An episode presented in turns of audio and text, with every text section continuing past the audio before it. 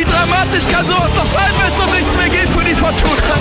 Fußball ist so ein geiler Sport einfach nur. Ich kann es Ihnen wirklich nur sagen. Rot und Schweiß, der Fortuna Podcast. Der Fortuna Podcast. Herzlich willkommen zum neuen Podcast Rot und Schweiß. Ziel der ganzen Geschichte ist es, einfach mal Leute aus dem Umfeld der Fortuna, Spieler der Fortuna mal so ein bisschen näher äh, zu bringen euch. Und ich habe wunderbare Gäste in der ersten Ausgabe, nämlich zum einen äh, Michael Rensing. Michael, ich freue mich sehr, dass du da bist. Hallo, ich freue mich auch. Und zum anderen den Sportvorstand äh, Lutz Pfannenstiel. Und ich freue mich erst recht. Sehr gut. Wenn ihr im Hintergrund so ein kleines bisschen das Plätschern hört, wir haben uns hier aufs Hotel, äh, sozusagen auf die Hotelterrasse vom Mannschaftshotel gesetzt. Also lasst euch nicht stören. Wir haben uns eine schöne Atmosphäre gesucht für diese erste Gesprächsrunde. Und es ist kein Zufall, dass wir zwei Torhüter da haben. Wir wollen natürlich über den Beruf des Torhüters ein bisschen sprechen. Die klassische Frage, ob Torhüter verrückt sind, die werden wir natürlich versuchen ähm, herauszufinden. Aber wir wollen vor allen Dingen auch natürlich ein bisschen was über euch erfahren, generell über euren Werdegang. Und Lutz, ich hoffe, du hast nichts dagegen. Ich fange einfach mal mit dem Michael an. 1984 bist du geboren in Emsland. Und äh, du hast eine serbische Mutter. Bist du zweisprachig aufgewachsen auch? Nee, ich kann nur ein paar serbische Schimpfworte. Sonst nichts. Ich war das letzte Mal da, als ich vier gewesen bin und seitdem nicht mehr. Und ich habe zwar Verwandtschaft auch hier in Deutschland, aber der Sprache bin ich nicht mächtig. Und Balkanmentalität, würdest du sagen? Hast du so ein bisschen was davon in dir? Ja gut, also wenn man mal überlegt, wie viel Prozent von ja, so äh, von den Generationen eingeflossen sind, beziehungsweise bei mir ist ja nicht direkt 50% Mama, 50% Papa. Ja, da muss wohl serbisches Blut in mir sein, ja. Wie sich das dann deutlich macht, kann man selbst immer schwer beurteilen. Vielleicht so ein bisschen das Temperament dann, wobei es dauert immer eigentlich ein bisschen länger, bis ich mal so richtig ausraste, aber ja, kommt schon auch mal vor. Lutz, was würdest du sagen? Hat er ein bisschen Balkanmentalität? Gut, Emsländer sind ja fast Ostfriesen, die dann wahnsinnig äh, ruhig und fast schon gemächlich durchs Leben gehen. Und das dann eben mit dem Serben gemischt, dann kommt eben Michael raus. Immer noch sehr ruhig, immer noch sehr gemächlich, aber vielleicht ein bisschen Pfeffer dann im Hinterkopf. Den man vielleicht auch als Torwart durchaus braucht. Ne? Ähm, bist du denn in einer Sportfamilie aufgewachsen? Würdest du das sagen? Ja, es sind alle definitiv sportbegeistert gewesen, Fußball begeistert, alle Bayern-Fans immer gewesen. Und äh, mein Vater hat schon Fußball gespielt, da bei uns in der, in der Heimat beim TuS Lingen, mein Bruder hat beim TuS gespielt. Und ja, von daher war das also unumgänglich, dass ich dann von klein auf schon immer mit auf dem Fußballplatz bin. Und unsere erste Herrenmannschaft hat damals in der Oberliga, das war ganz früher noch die dritte Liga äh, gespielt, von daher auch ein ganz gutes Niveau. Und ja, da hat man natürlich auch gern zugeschaut. Auch die Derbys damals gegen Herzlake, gegen, gegen Meppen hat man auch mal gespielt. Und ja, so ist man dazu gekommen. Ja, du hast angesprochen, Meppen äh, ist nicht weit von deinem Heimatort. 20 Kilometer ungefähr. Ja. Und damals, als du groß geworden bist, war es auch durchaus eine große Nummer, ne? zweite Liga gespielt. Also hier in Düsseldorf äh, hat man immer gesagt, oh Gott, wir müssen nach Meppen äh, da in die, ja. in die, Provinz fahren. Aber bei euch ist das schon eine große Nummer gewesen. Ne? Also unsere, die, die Gegend am Emsland oder generell da auch Grafschaft und, und Richtung Ostfriesland ist sehr, sehr fußballbegeistert. Und bei uns in der Gegend war Meppen immer die Nummer 1, war für Herzlake, damals in der dritten Liga Nummer 2, dann kam Truslingen. Ja, und dann war es ja irgendwann auch so, dass dann Vereine, die dann noch ein paar Kilometer weiter waren, wie Wilhelmshaven, Oldenburg, ähm, die hatten alle finanzielle Probleme, Meppen ja auch, Herzlake, Tuslingen gibt es leider auch nicht mehr. Ähm, da wurde das Ganze dann ein bisschen wenig mit höherklassigem Fußball. Jetzt ist zum Glück Meppen zurück und ähm, ja, die dritte Liga ist wirklich sehr, sehr attraktiv und also für, für, fürs Emsland ist das echt eine super Sache. Jetzt, wo wir auch das Turnier da hatten, man kennt immer noch nach all den Jahren da einige Leute, da, ähm, weiß nicht, sei es dann der Trainer oder auch da irgendwie der Betreuer, wo da der Sohn von ihm mit meinem Bruder früher zusammengespielt hat. Ach, wie lustig, ja. Und da trifft man viele Bekannte und klar ist dann aufgrund der, der, der Herkunft oder weil man halt einfach herkommt, was dagegen, wenn man da geboren ist, das Interesse da. Ne? Ich sage jetzt mal aus der Sicht eines, eines äh, Städters, eines Großstädters Düsseldorfer, bin ich auch gebürtiger. Wie ist es in der Provinz groß zu werden? Ja gut, man kennt es ja nicht anders bis zu dem Zeitpunkt, wo man dann die Provinz verlässt. Ne? Und ähm, also ich muss sagen, ich fahre echt richtig gerne nach Hause, natürlich, klar. Ähm, aber ich kann mir zumindest im Moment nicht vorstellen, da wieder zu leben. Vielleicht Dinge ändern sich ja, vielleicht ist das irgendwann anders mal der Fall ja, klar, wenn man mal so in einer Großstadt gewesen ist, vor allem so München und sagen wir jetzt auch hier im Rheinland, ja, da hat man ganz andere Möglichkeiten, wenn man das alles mal gehabt hat und dann auch beruflich, äh, dann gerade im Fußballbusiness unterwegs ist. Ähm, ja, dann ist es natürlich auch irgendwo schwierig, dann wieder in die Heimat zurück äh, zu gehen, ja, wo jetzt nicht erste, zweite Fußball-Bundesliga ist und was dann auch irgendwann später mein Beruf danach angeht, da muss man ja auch dann mal Ja, dran ja, denken, klar. wo man sich dann niederlässt halt, ne? Und ja, genau. Thema Provinz. Lutz, da muss ich natürlich jetzt den Bogen zu dir schlagen.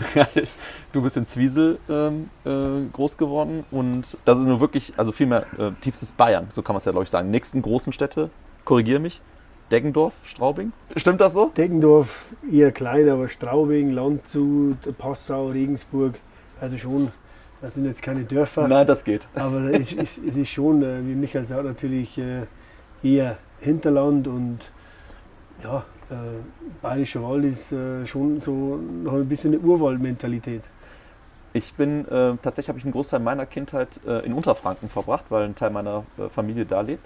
Und da habe ich halt das, das Dorfleben, das Jugendleben so mitbekommen. Bist du auch so klassisch groß geworden, so mit äh, Treckerfahren und auf dem Hochsitz heimlich rauchen? Und eben der heimische Fußballverein? Also, Raus damit. Also Trecker waren so nicht meine Dinger, Rauchen auch nicht. Aber äh, Zwiesel ist jetzt in dem Sinn kein Dorf, sondern so eine kleine Stadt. Okay. Also da- man gilt ja dann Wie viele Einwohner hat's? Äh, 11.000. Na ja, gut. Man gilt ja eben dann in dieser dörflichen Gegend, da ist dann also eher eben dann die City sozusagen. Bist du schon der Großstädter Äh, gewesen da, genau. ja? ähm, aber nee, das ist halt so ein Ort, sag ich mal, wo das Leben noch, noch in Ordnung ist, auch, auch heutzutage noch. Äh, früher war die Gegend ja wahnsinnig touristisch, bevor halt dann die, die Grenze gefallen ist zu Tschechien. Und äh, seitdem ist das schon etwas äh, am absteigenden Ast aufgrund Zonenrandgebiet und so weiter. Die Glasfabriken äh, gehen pleite aufgrund des chinesischen Glases und und und. Also es, äh, die, die Gegend hat da schon gelitten in den letzten Jahren. Aber wie Michael gesagt hat, für mich, mich freut es da auch immer wieder, wenn ich mal zurückkomme. Ich war ja 25 Jahre im Ausland, kam dann wirklich einmal im Jahr zurück, habe da meistens Weihnachten verbracht oder halt im Sommer zehn Tage. Dann ist das immer schön und bei mir ist eigentlich genau, wie Michael äh, beschrieben hat, ich konnte es mir lange nicht vorstellen, irgendwann da wieder mal zu leben. Jetzt, wenn ich mal die Möglichkeit habe, da mal für drei, vier Tage zu sein, dann, äh, dann freue ich mich wahnsinnig drüber. Das wird vielleicht bei dir im reifen Alter auch noch kommen. Aber da nochmal komplett zurückzuziehen und den Lebensmittelpunkt zu haben, äh, ist schwierig, auch aufgrund natürlich der Berufswahl.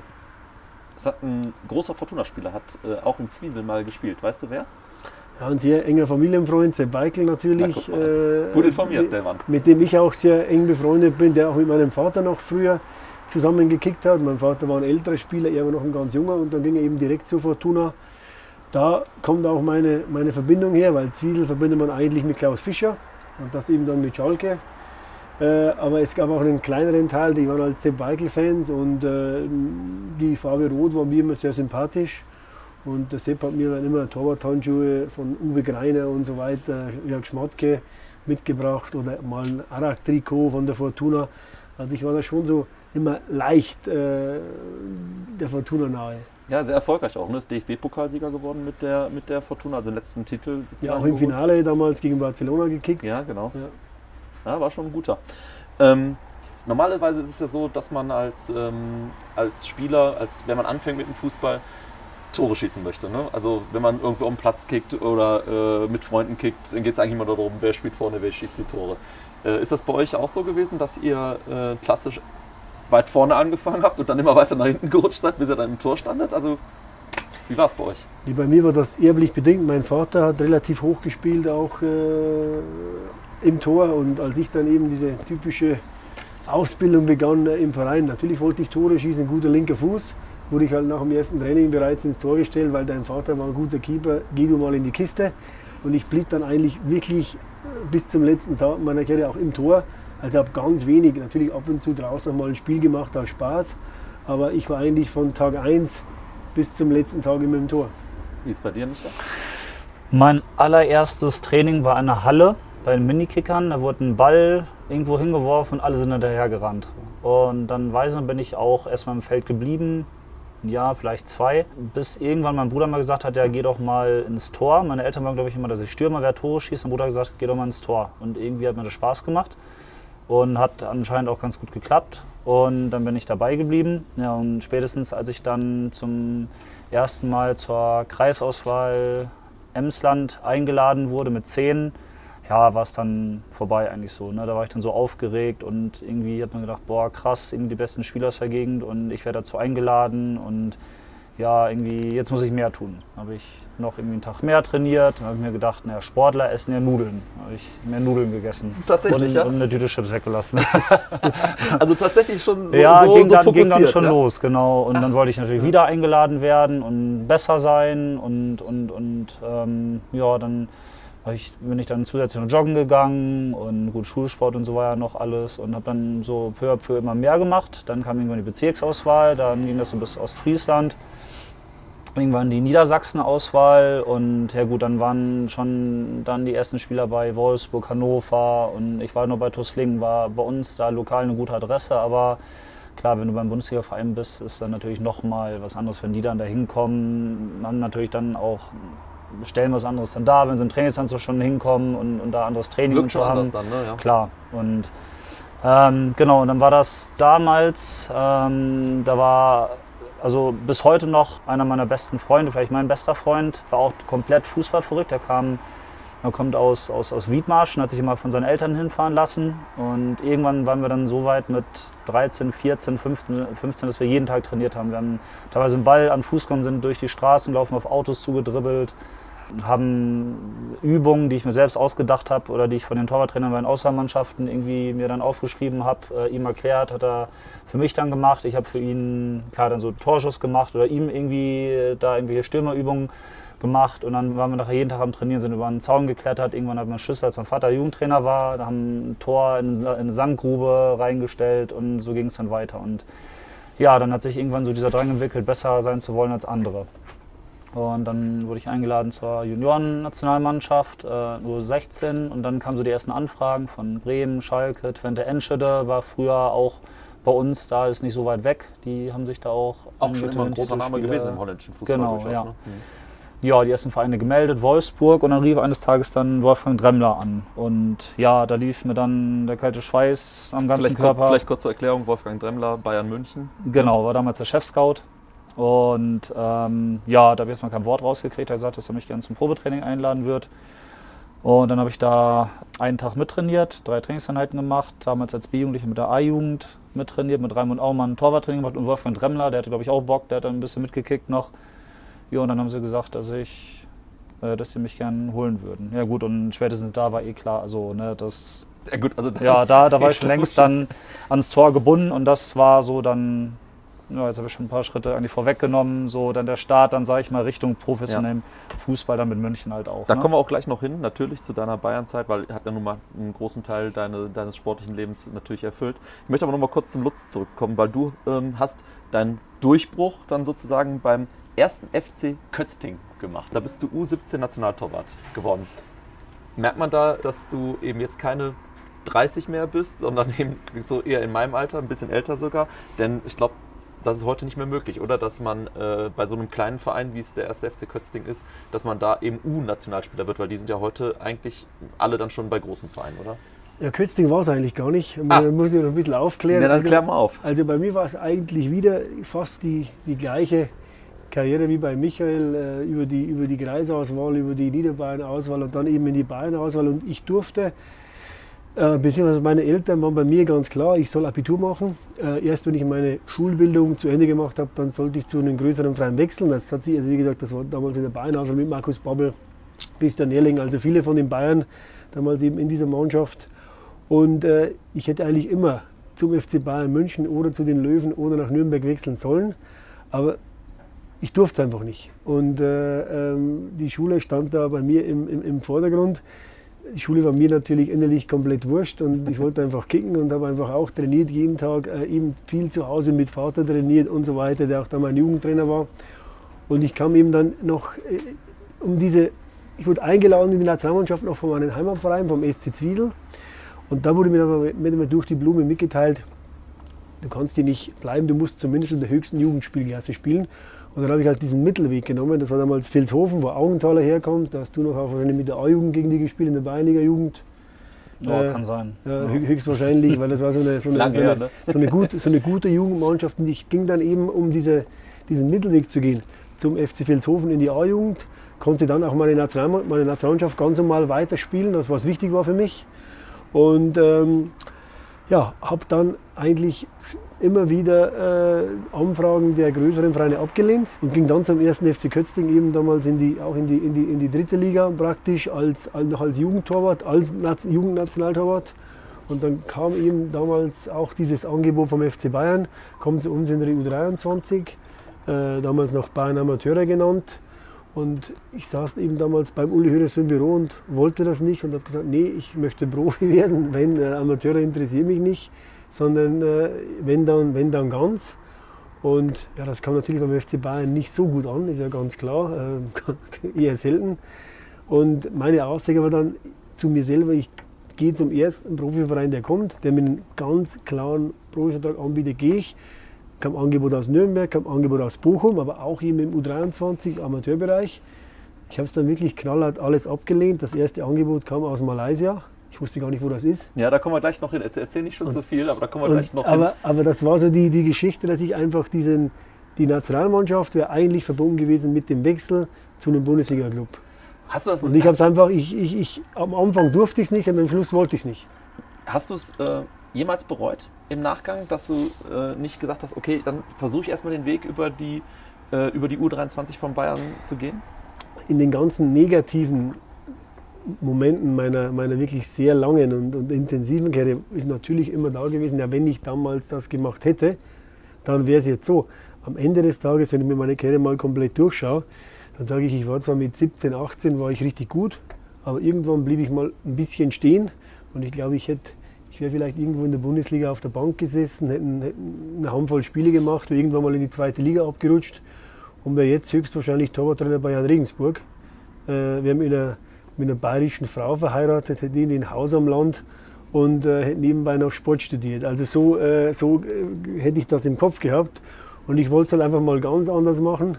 Habe dann einen sehr stur im Kopf und auch einen, glaube ich, einen, einen unwahrscheinlichen Willen, mich durchzusetzen. Und habe dann eigentlich immer alles so gemacht, wie es bei mir im Bauch war. Wenn ich ich habe eigentlich alles anders gemacht, als alle Leute für normal gehalten hätten. Ja, jetzt bin ich bei Fortuna Düsseldorf. Auch kein normaler Verein. aber ich sag mal, deine Freunde, ähm, die kannten dich zwar natürlich äh, schon, aber trotzdem haben die gesagt, Lutz, Jung, bist du verrückt, das, das Angebot musst du wahrnehmen. Ja, auch damals grundsätzlich. Also das, das war schon eine, auch meine Eltern. Ich weiß damals noch, ich hatte da mal, mein, mein Vater hat mir einen Anwalt, den Familienanwalt mitgeschickt. Und als ich halt da mit meinem ähm, damals schon sehr klaren Kopf gesagt habe, nee, das, das, das mache ich nicht, tut mir leid. Da hat mich halt der Anwalt nochmal an den Armen aus dem Büro gezogen. Gesagt, hey, weißt du eigentlich, was du sagst? Du kannst das nicht. Sag ich, nee, ich habe mich entschieden, ich will das nicht. Und äh, ja, habe das dann auch knallhart durchgezogen. Für den Vater war es jetzt nicht so schlimm, weil das war von Haus aus ein 60er. Äh, also von dem her hat er, hat er ganz gut damit leben können. Aber alle haben da halt mit, damit gerechnet, ich mache noch mein, mein Jahr in der dritten Liga und gehe halt dann irgendwann mal zu einem Zweitligisten, zu einem Erstligisten. Wie es halt eigentlich jeder normale Mensch gemacht hätte. Aber lief dann doch etwas anders. Michael, du hast genau äh, die andere Entscheidung getroffen. Du bist mit 16 dann nach München äh, gegangen. Also das ist ja echt auch ein extrem mutiger Schritt, ne? weil es ja eben nicht auch gerade vor der Haustür war. Wie hat deine Familie darauf reagiert, als du gesagt hast, ich möchte das machen? Also das war, glaube ich, der schwerste Schritt, den ich hätte wählen können. Vor mich hat eigentlich Schalke schon zugesagt, mündig. Helmut Schulte damals, ähm, Mann Dubski, die waren bei mir zu Hause gewesen. Dass ich dann Helmut Schulte später hier nochmal dann in Düsseldorf ähm, oder mit ihm zusammengearbeitet habe, haben wir dann auch nochmal drüber gesprochen, mhm. mussten wir lachen. Ähm, aber die ganze Familie war nun mal eben immer Bayern-Fan und wenn du die Chance kriegst, dann willst du sie auch nutzen. Und da gab es überhaupt gar nichts zu überlegen und klar war das dann komisch irgendwie dann, ich hatte zwei Sporttaschen glaube ich dabei, mehr hatte ich nicht. Ähm, hat mein Bruder mich damals dann mit dem Auto hingefahren, äh, da an der Türschwelle vom Internat, vom Jugendhaus abgesetzt und ja, dann stand ich da, 800 Kilometer knapp von zu Hause weg und wusste nicht, was mich erwarten würde. Und dazu kommt noch, dass damals ein anderer Torwart äh, in meinem Jahrgang 84er, Markus Kühnberger, war Kapitän von der Nationalmannschaft, hat schon mit Sepp Meyer trainiert, war da total gesetzt. Philipp Herwagen war ein Jahr älter, war auch Nationaltorwart. Da gab es noch Jan Schlösser, noch ein Jahr älter, ähm, war auch Nationaltorwart, das heißt lauter Nationaltorhüter. Und ich habe mich für Bayern entschieden. Also ich will nicht sagen dumm, aber äh, schon ein schwieriger Weg.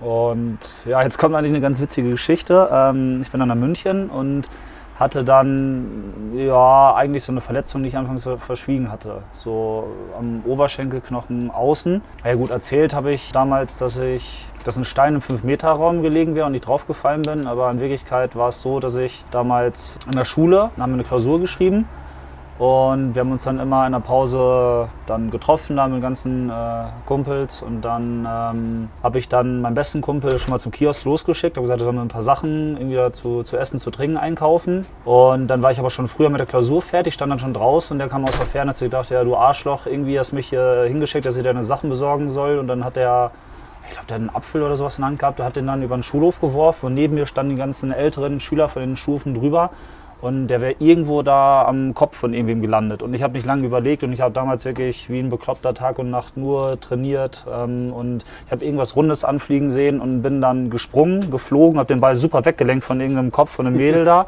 Aber bin dann halt da auf einem Pflasterstein gelandet und hatte dann Knochenabsplitterungen, Verkalkungen und, und sowas alles. Aber die dann, Reflexe haben funktioniert damals. Ja, war super, war super, genau. Und dann habe ich da trainiert damals in der, in der B-Jugend bei Bayern, konnte ein paar Trainingseinheiten machen und dann musste ich operiert werden. Dann war ich erstmal bis zum letzten Training vor dem Winter verletzt. Und genau in dem Training hat sich der erste Torwart damals das Kreuzband gerissen. Und natürlich grundsätzlich scheiße, wünscht man auch niemand, aber war für mich natürlich dann die super Chance. Habe dann direkt die ersten, ich glaube, sechs oder sieben Spiele in der Rückrunde zu Null gespielt. Dann sind dann deutscher Meister geworden. Finale gegen Dortmund äh, 4-0 gewonnen, habe ich super gehalten, war Uli Hoeneß auf der Tribüne und der hat mich dann auch direkt danach dann eingeladen, quasi so einen ersten Vorvertrag zu unterschreiben. Und dann sind wir im Jahr drauf mit der A-Jugend deutscher Meister geworden, im Jahr drauf mit den Amateuren Regionalligameister geworden. Ja, und so ist das ganz gut gestartet eigentlich. Ja, ganz gut ist, glaube ich, ein bisschen untertrieben. Also das war ja wirklich extrem erfolgreich. Du bist auch mit 20 mit 20 hast du dann auch schon dein erstes Spiel für die erste Mannschaft gemacht. 18. Von den, mit 18 sogar mhm. schon, na guck mal, noch ein bisschen früher. Und ähm, jetzt korrigiere mich, 2008 dann Stammtorwart geworden ne? von, von den mhm. Bayern. Kann sein, 2008. Ich glaube, es war 2008. Sowas, ja. Also sprich, da warst du 24. Rafft man das alles so richtig eigentlich, was da so passiert in, dieser, in diesem schnellen Ablauf auch?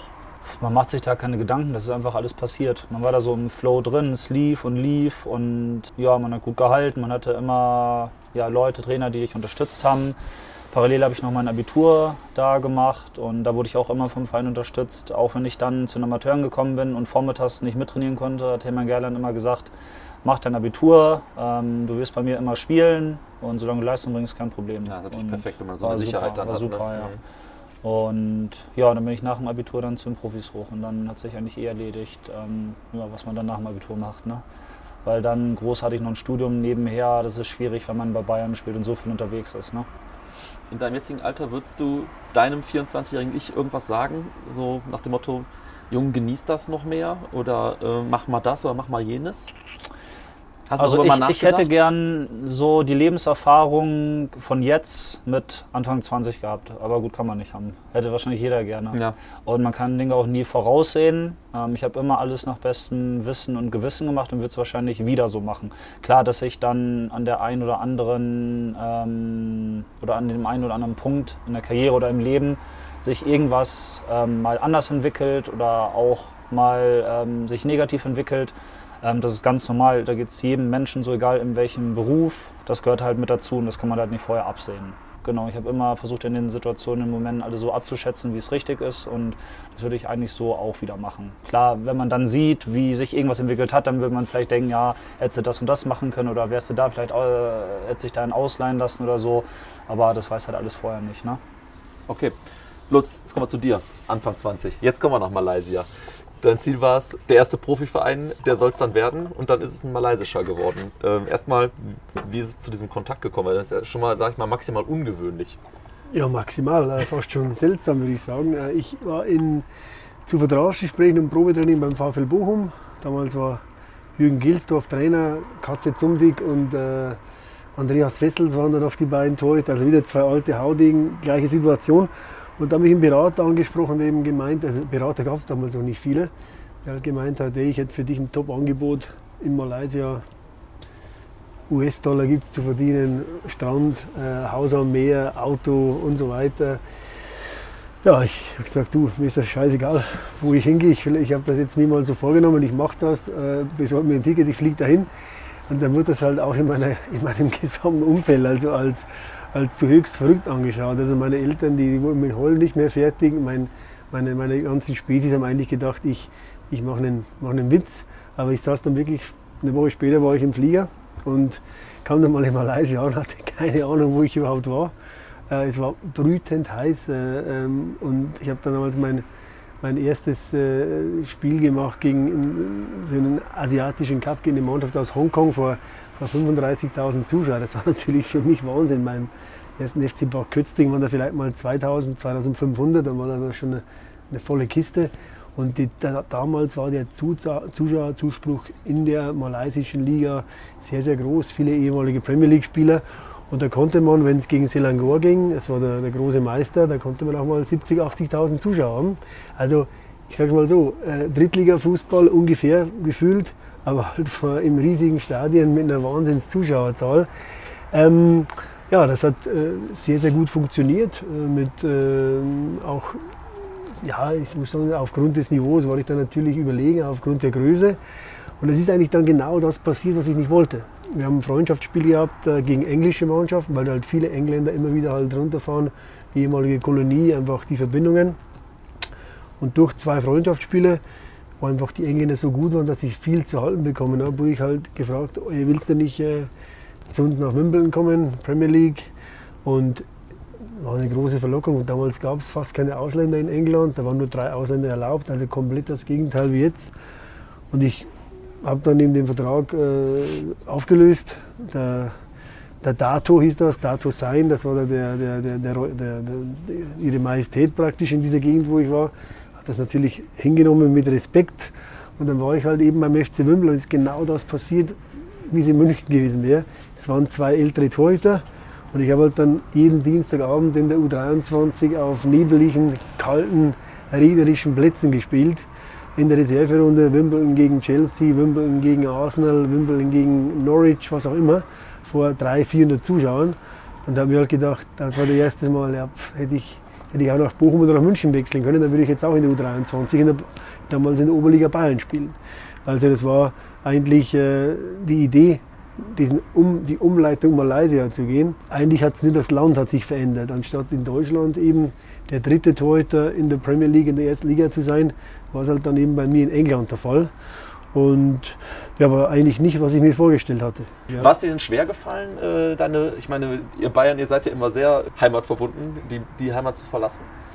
Nee, eigentlich gar nicht. Also ich war da so fokussiert, äh, Michael hat es ja vorhin angesprochen mit Nudeln und so weiter. Also ich war da schon als, als Zwölfjähriger. Also ich habe wirklich immer gelebt wie der absolute Vollprofi. Ich habe da in der Apotheke die, die besten Mittelchen geholt von den, den schlimmsten Vitamin C-Pillen bis auf was alles hin. Also ich war immer ausgestattet wie eine Eins. Äh, habe mich zum Beispiel nie an einem zwei Tage vom Spiel nie härter als 35 Grad geduscht oder gebadet mit Thermometer in der Dusche gestanden. Also alles, was ich lesen konnte, alles, was ich da aufgesaugt habe aus Büchern wie Abpfiff von Toni Schumacher und so weiter, habe ich da diese tausend Informationen zusammengeholt und habe halt so extrem auf dieses Ziel hingearbeitet, dass ich zum Beispiel auch gesagt habe, null Alkohol, nicht mal versucht, nie geraucht, nicht mal versucht. Und ich habe sogar mal, wenn da mal so eine flotte Bühne aufgetaucht wäre, so ein hübsches Mädel, dann sogar gesagt, hey, tut mir leid, ich brauche es gar nicht mit mir zu sprechen, weil ich will Profifußballer werden. äh, kam, wahrscheinlich, kam wahrscheinlich gut an. Also, äh, ja. Also das war schon eine sehr, eine Jetzt sehr kommen wir schon lange klare die Schiene, Linie. sind die Torhüter verrückt. Ne? so ein kleines bisschen habt ihr ja da schon so einen Schlag weg ne? in der Jugend gehabt tatsächlich. äh, Michael, wenn wir zu dir ähm, dann nochmal zurück, zurückkommen. Du hast einen sehr, sehr guten Start gehabt ja, äh, bei den Bayern und ähm, dann ist es ein bisschen unglücklich gelaufen, würde ich sagen. Dir ist dann zweimal Hans-Jörg Butt äh, vorgezogen äh, worden damals und dann hast du 2010 deine Konsequenzen ähm, daraus gezogen und hast gesagt, dann gehe ich weg von, von den Bayern. Hast du damals irgendwie gedacht, da ist irgendwie was, so, ein- so, so ein Traum von mir kaputt gegangen, dass ich äh, Bayern verlassen muss? Nee, gar nicht. Also am Ende war ich dann, ja, froh ist auch falsch. Also Vertrag ist ausgelaufen und war klar, dass dann ein Tapetenwechsel her muss. Also es lief, ich glaube, knapp acht, achteinhalb Jahre alles steil bergauf, wie, wie man sich es nicht schöner vorstellen kann. Und da war so zum ersten Mal im Leben oder in der Karriere, dass mal was nicht so rund gelaufen ist. Und Was ja normal ist in der Karriere, sag ich mal. Die total normal, auch nicht nur einmal, bergauf. sondern es geht immer wieder, gibt es mal Situationen oder, oder Punkte, wo es mal nicht so läuft, sei es wegen einer Verletzung oder weil der Trainer jemand anderen bevorzugt oder man Pech mit dem Berater hat, oder gibt es ja so viele Faktoren. Ne? Aber es war immerhin das erste Mal für dich, ne, dass dann so eine, so eine Delle kam. Genau, genau. Hast du da so ein bisschen, weil du hast auch, glaube ich, ein, paar Monate gebraucht, bis du einen neuen Verein dann gefunden hast. Ne? Äh, Ja, gut, aber das ist eine andere Geschichte, die. Also es hatte viel mit meinem damaligen Berater zu tun, Okay. wo im Nachhinein sehr viel rausgekommen ist und auch vom Verein dann, wo- also ich bin dann nach Köln gewechselt. Genau. Die wollten mich im Sommer schon holen. Ähm, da habe ich aber niemals was von gewusst. Das ist eine von vielen Ah, Geschichten, die am Ende des Ich Tages vermute noch mal, du hast dich getrennt sind. hinterher von deinem Berater. Genau, so ist es, ja. Okay. Liegt auf der Hand, ja. Ähm, aber trotz alledem, es war ja so eine, so eine erste Delle da. Äh, hast du da die ersten, hast du da mal zweifelt, gezweifelt? Gab es da jemanden, äh, mit dem du dann mal sprechen musstest und sagen, ah, ich brauche mal so ein bisschen Rückhalt? Ich habe eigentlich, gut, mach mal mit der Freundin zu Hause Mhm. halt, ne? Oder für mich war mein Bruder auch immer so der wichtigste Bezugspunkt.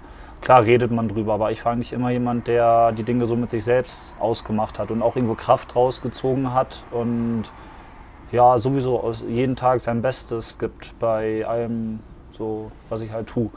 Und klar, dann, dann war es halt irgendwann so nach den, oder sagen wir, war ja damals dann so, es war alles, lief rund und super und, und die Spiele waren immer gut und ich war noch bei der U21-Nationalmannschaft.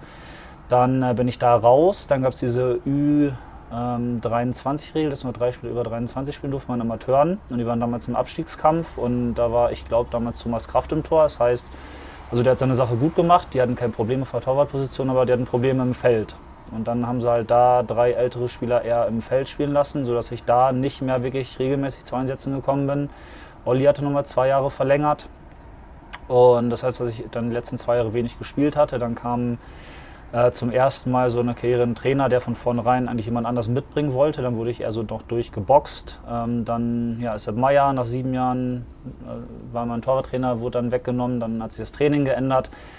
Ähm, dann hat Olli nach 14 Jahren aufgehört. Ich bin jung, habe zwei Jahre lang wenig gespielt, habe noch überhaupt gar keine Erfahrung als Stammtorwart in der ersten Liga äh, gehabt und das mit Anfang, Mitte 20 Ja, so da 24, dazwischen, genau was, ne? Ähm, war das natürlich alles viel und schwierig. Und damals war es eher so, dass jede Kleinigkeit, zumal es mit der Mannschaft überhaupt nicht lief, auch in dem Jahr, klar wird dann gesucht, wie es bei Bayern so ist. Und äh, in dem Alter kann man noch nicht die Erfahrung, noch nicht die Lockheit haben, in so einer Situation einfach cool und locker zu bleiben. Also das ist dann, glaube ich, auch normal. Dann kam noch dazu, dass halt jede Kleinigkeit, selbst wenn ich gedacht habe, irgendwie was nicht zu Null gespielt, gut gehalten, dann wurde alles Gute eher dann auch wieder schlecht gesehen. Ja, und das, das, dann kam nachher so viel zusammen, dass man einfach auch nicht mehr so frei gewesen ist und man hat das Gefühl gehabt, man kann da auch nichts mehr richtig machen. So, und dann fehlt natürlich die Lockerheit und, und wie gesagt, dann mit der Mannschaft lief es nicht so und dann wurde dem Trainer die Pistole auf die Brust gesetzt, dann muss er natürlich was ändern. Dann fängt man da, sag ich mal, mit dem schwächsten Glied in der Kette an. So der Jüngste, damals, sag ich mal, mit Torwart mal gewechselt, dann wurde der Kapitän rausgenommen, dann ein anderer Spieler viel probiert. Und klar, wenn du dann einmal äh, rausgenommen wirst als Torwart, und das ist deine erste Station, du hast noch nichts anderes vorzuweisen. Deswegen, das meinte ich ja gerade, wäre es vielleicht so im, im Blick zurück, würde ich wahrscheinlich immer wieder so entscheiden, mich nicht ausleihen zu lassen an einen anderen Verein, wo ich vielleicht zwei Jahre hätte Bundesliga-Luft schnuppern können. Wenn du zwei Jahre schon gespielt hast, dich gezeigt hast, schon mal vielleicht eine Phase hattest, wo es mal nicht gut lief, dich wieder rausgearbeitet hast, dir schon einen Namen gemacht hast als Stammtorwart, dann hast du direkt ein anderes Standing als jemand, der noch nie vorher Nummer 1 in der Bundesliga Ja, gewesen ist. Ne, deswegen, das ist vielleicht so eine Sache, wo ich mir denke, da hättest du dich ausleihen können für zwei Jahre, aber ich habe mich, mich damals dagegen entschieden, weil hätte ich mich ausleihen lassen, hätte Bayern irgendeinen anderen zweiten Torwart holen müssen. Wenn Olli sich dann verletzt hätte, vielleicht ein halbes Jahr, dann hätte der gespielt und auf sich aufmerksam gemacht und wäre vielleicht der Platz weg gewesen. Und ja, genau, habe ich mich halt so entschieden und dann, ja, dann, dann, dann war das halt am Ende so und der Vertrag ist ausgelaufen. Es war klar für beide Seiten dann, dass ich mich verändern würde. Und dann zum Ende, als klar war, dass ich wechseln würde, da habe ich mir gedacht, so, na, wenn du jetzt wechselst, irgendwie, dann brauchst du ja wohl einen Berater. Und ja, dann habe ich bei so ein paar Mannschaftskollegen, mit denen ich auch in der Jugend schon, schon zusammengespielt hatte, mich erkundigt nach deren Berater, die hatten einen denselben, ohne jetzt den Namen zu nennen. Ja, habe ich mir gedacht, ja gut, die haben alle von ihm geschwärmt und der hatte wohl auch einen guten Fußball-Sachverstand und dann bin ich da hingegangen.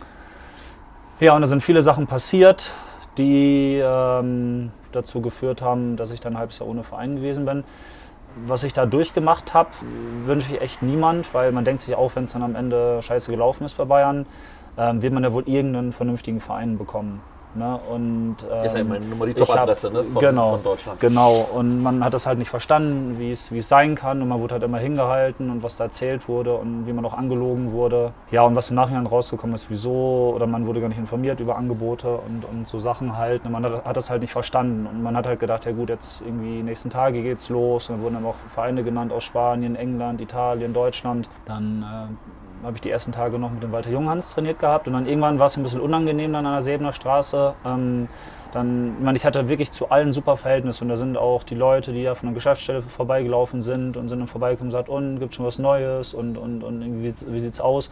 Und irgendwann wollte ich das nicht mehr so, dass man ständig irgendwie so angesprochen wird. Da bin ich dann nach Garching gegangen. Äh, die waren damals in einer Bezirksliga, Bezirksoberliga. Da war mein bester Freund Trainer.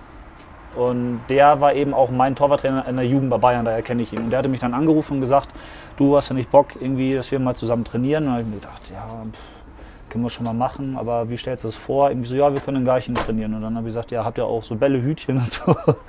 ne? Und dann hat er gesagt, willst du mich verarschen? Ja, natürlich, ne? Also, komm mal raus. Und ich wusste, dass er wirklich richtig gutes Training macht. Und dann haben wir ein paar Mal Torwarttraining gemacht. Und ich gesagt, ja gut, jetzt geht's eh die nächsten Tage irgendwo hin. Ja, und dann hieß es wieder, ja, kennst du die Südländer, die sind nicht so entscheidungsfreudig. Und da von dem Verein der Geldgeber, der will erstmal einen Stürmer holen, dann Mittelfeldspieler, Torwart ist dann nicht so wichtig, kommt irgendwann am Ende.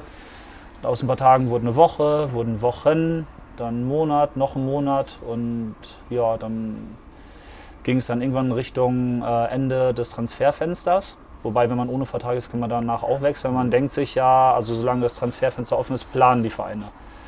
Gut, und als dann äh, der Tag abgelaufen war, da war ich dann wirklich fertig. Und da habe ich mir gedacht, irgendwie, wie, wie kann das sein? Ich verstehe die Welt nicht und wie ich bin jetzt ohne Verein und wie geht es weiter? Geht es überhaupt weiter? Und das kann doch nicht sein. Und ja, dann habe ich mich von meinem Berater getrennt, weil dann nach und nach Sachen rausgekommen sind. Und das hat alles nicht so gepasst und mir nicht gefallen. Und ja, dann sagt der Daniel irgendwann, ja, ähm, wir müssen jetzt mal Mannschaftstraining auch machen, weil zwei Monate separat trainieren, wenn es dann irgendwann doch zum Verein geht, ähm, so Spielform, Torschuss und, und das alles, das brauchst du schon auch. Und das war mir dann schon unangenehm, muss ich sagen, weil du kommst von Bayern und da bist du ja wirklich in, wie in so einer Blase drin. So, du bist ganz oben, jeder will irgendwie was von dir und man ist, hat dann so eine Schonhaltung, irgendwie ist dann immer extrem vorsichtig und was will der von mir und was können die denken und boah, ich weiß nicht. Dann habe ich da mittrainiert und fand das echt total cool und von da an habe ich dann da jedes Mannschaftstraining mitgemacht und hatte ich irgendwann mit Einzeltraining, Mannschaftstraining, ich glaube nachher neun Einheiten die Woche, so um den Dreh, acht, neun, zehn Einheiten. Und nach dem Training ist man dann, hat seine Schuhe selbst dann sauber gemacht und saß dann noch Stunde, anderthalb. Ja, back to the roots, wirklich, es hat total geerdet und auch frei gemacht von diesem ganzen scheiß Fußballzirkus. Ne? Hat dich denn äh, diese ganze Geschichte mit dem Berater ein bisschen vorsichtiger werden lassen? Ja, total. Da gibt es auch noch, ach, die Geschichte kann ich noch weiterspinnen. ne, und auf jeden Fall ging es dann halt so weiter. Dann, dann, dann hat man noch ein Bierchen getrunken in der Kabine und es hat echt richtig geerdet und richtig Bock gemacht. Und ja, dann hat sich das dann irgendwann im Winter, oh Gott, da kommen jetzt noch eins zum anderen fallen mir Sachen ein, genau, dann, dann haben wir trainiert und klar hast du die Hoffnung, dass es dann noch irgendwann irgendwo hingeht und dann hat sich auf einmal mein ehemaliger Berater gemeldet, gesagt, ja, dass ein englischer Verein Interesse hätte. Dann wusstest du ja nicht, kann, sollst du es jetzt glauben oder sollst du es nicht glauben, weil da war so viel erfunden und gelogen und aber man klammert sich dann wirklich an alles, was irgendwie so an jeden Strohhalm einfach, ne? Und zu dem Zeitpunkt war in München, ach, Minusgrade, alles voller Schnee, Eis, du konntest nicht mehr trainieren. Dann sind wir ein paar Tage in eine Soccer-Five-Halle gegangen, war knüppelharter, äh, kaputter alter Kunstrasenboden. Da kannst du dich auch nicht gut vorbereiten, auf so ein Probetraining beim englischen Erstligisten. Und dann äh, sagt der Daniel zu mir, ja, äh, Michi, überleg mal so, irgendwie, wir müssen irgendwo hin, wo es ein bisschen wärmer ist, wo wir vernünftigen Rasen haben, wo wir trainieren können, muss ich vorbereiten. Dann haben wir so überlegt, München, was ist in der Nähe, vielleicht irgendwie so Italien, Kroatien, dann habe ich gesagt, weißt du was, irgendwie die ganze Scheiße hier, äh, das letzte Halbjahr, was wir hatten, da jeden Tag Handy mit auf dem Platz, nehmen wir auf den Anruf warten und so. Wir wollen jetzt mal einen Tapetenwechsel. Ich kenne noch von meiner Zeit in Bayern, da waren wir viermal in Dubai im Trainingslager. Da habe ich noch einen Kontakt da vom Chef vom Polizeirevier, Polizei, Fußballstadion da. Mhm. Den äh, rufe ich an. Und ja, dann sind wir nach Dubai mit Bällen, Hütchen, Stangen, haben da jeden Tag zweimal trainiert. Und dann sollte es zurückgehen und einen Tag später nach England. Ähm, ja, habe dann aber vergeblich auf einen Anruf gewartet und hat sich, Brat hat sich niemals mehr gemeldet. Dann waren wir irgendwann wieder zurück und dann rief er mal zurück und sagte, ah, du kennst doch die Engländer und, und ja, der Trainer und ja, der ist nicht so entscheidungsfreudig. Genau, und dann war ich quasi umsonst in Dubai, aber war ja nicht umsonst, weil es war eine coole Erfahrung, mal was anderes. Und ähm, ja, dann, dann saßen wir, das war einer der letzten Abende in Dubai noch und da war nichts passiert. Berater ging nicht ans Telefon. Und dann sagt der Daniel zu mir, der hat früher selbst in der Jugend bei Köln gespielt und sein damaliger Jugendtrainer war der Frank Schäfer, der zu der Zeit halt Trainer beim Profis war. Ähm, hast du die Nummer von Frank Schäfer? Den kenne ich noch von früher, der kann sich bestimmt an mich erinnern. Und ich sage, nee, Nummer habe ich nicht. Ich sage, der ruft doch Poldi an. So, dann habe ich Poldi angerufen, mir die Nummer geholt und dann rief Daniel noch am selben Abend an und der konnte sich dann auch, was ich auch glaube, weil Frank Schäfer ist so, konnte sich direkt erinnern, haben diese kurz gequatscht und ähm, man hat natürlich die Presse mitbekommen, dass die einen neuen Torwart gesucht haben. Und dann waren am Ende, wie es hieß, Markus Pröll und ich übrig geblieben. Und der Daniel hat dann dem Frank Schäfer versichert, dass ich wirklich in einem Top-Zustand bin, top-fit bin, dass mir halt nur ein paar Spiele fehlen, um wieder reinzukommen. Und die Erfahrung oder eine Erfahrung, die ich gemacht habe in all den Jahren, ist, wenn man ähm, jemand persönlich kennengelernt hat, vom Verein, von einem Sponsor, dann hat sich immer was entwickelt.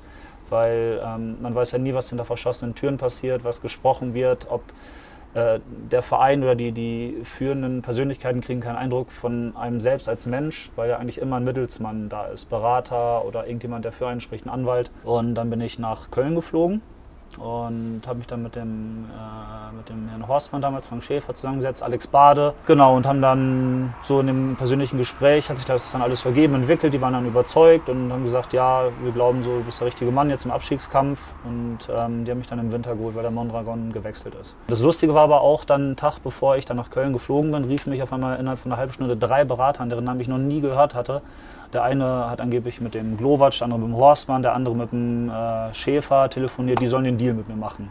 Und da haben wir natürlich kein Wort geglaubt. Ne? Und, Die wollten noch schön abkassieren. Genau, und dann hast du gedacht, ja, irgendwie, was stimmt da jetzt? Und das muss jetzt aber klappen, irgendwie, verdammt, was machst du? Und dann habe ich den Berater von Poldi angerufen, weil Poldi ist halt so der Chef halt in Köln gewesen. Da hast du gedacht, na gut, wenn einer das Ding sicher durchziehen kann, dann sein Berater. Und dann habe ich mit dem dann den Deal nachher dann durchgezogen. Und dann war ich in Köln, hatte dann quasi den Weg zurückgefunden in die erste Liga und das ging dann für mich auch direkt dann ja, also top weiter. Ne? Und Genau, äh, eine das dann- durchaus erfolgreiche Zeit ja in Köln. Ne? Genau, eine wunderschöne Zeit. Leider dann im zweiten Jahr abgestiegen, aber da hatte ich echt eine wunderschöne Zeit, sehr emotional intensiv und ja, war dann quasi meine Station zurück in die erste Liga und ähm, ja, war, war super. So, das war Teil 1 unseres Podcasts mit Michael Rensing und Lutz Pfannstiel. Bleibt dran für Teil 2, da werdet ihr weitere sehr interessante Sachen über die beiden erfahren.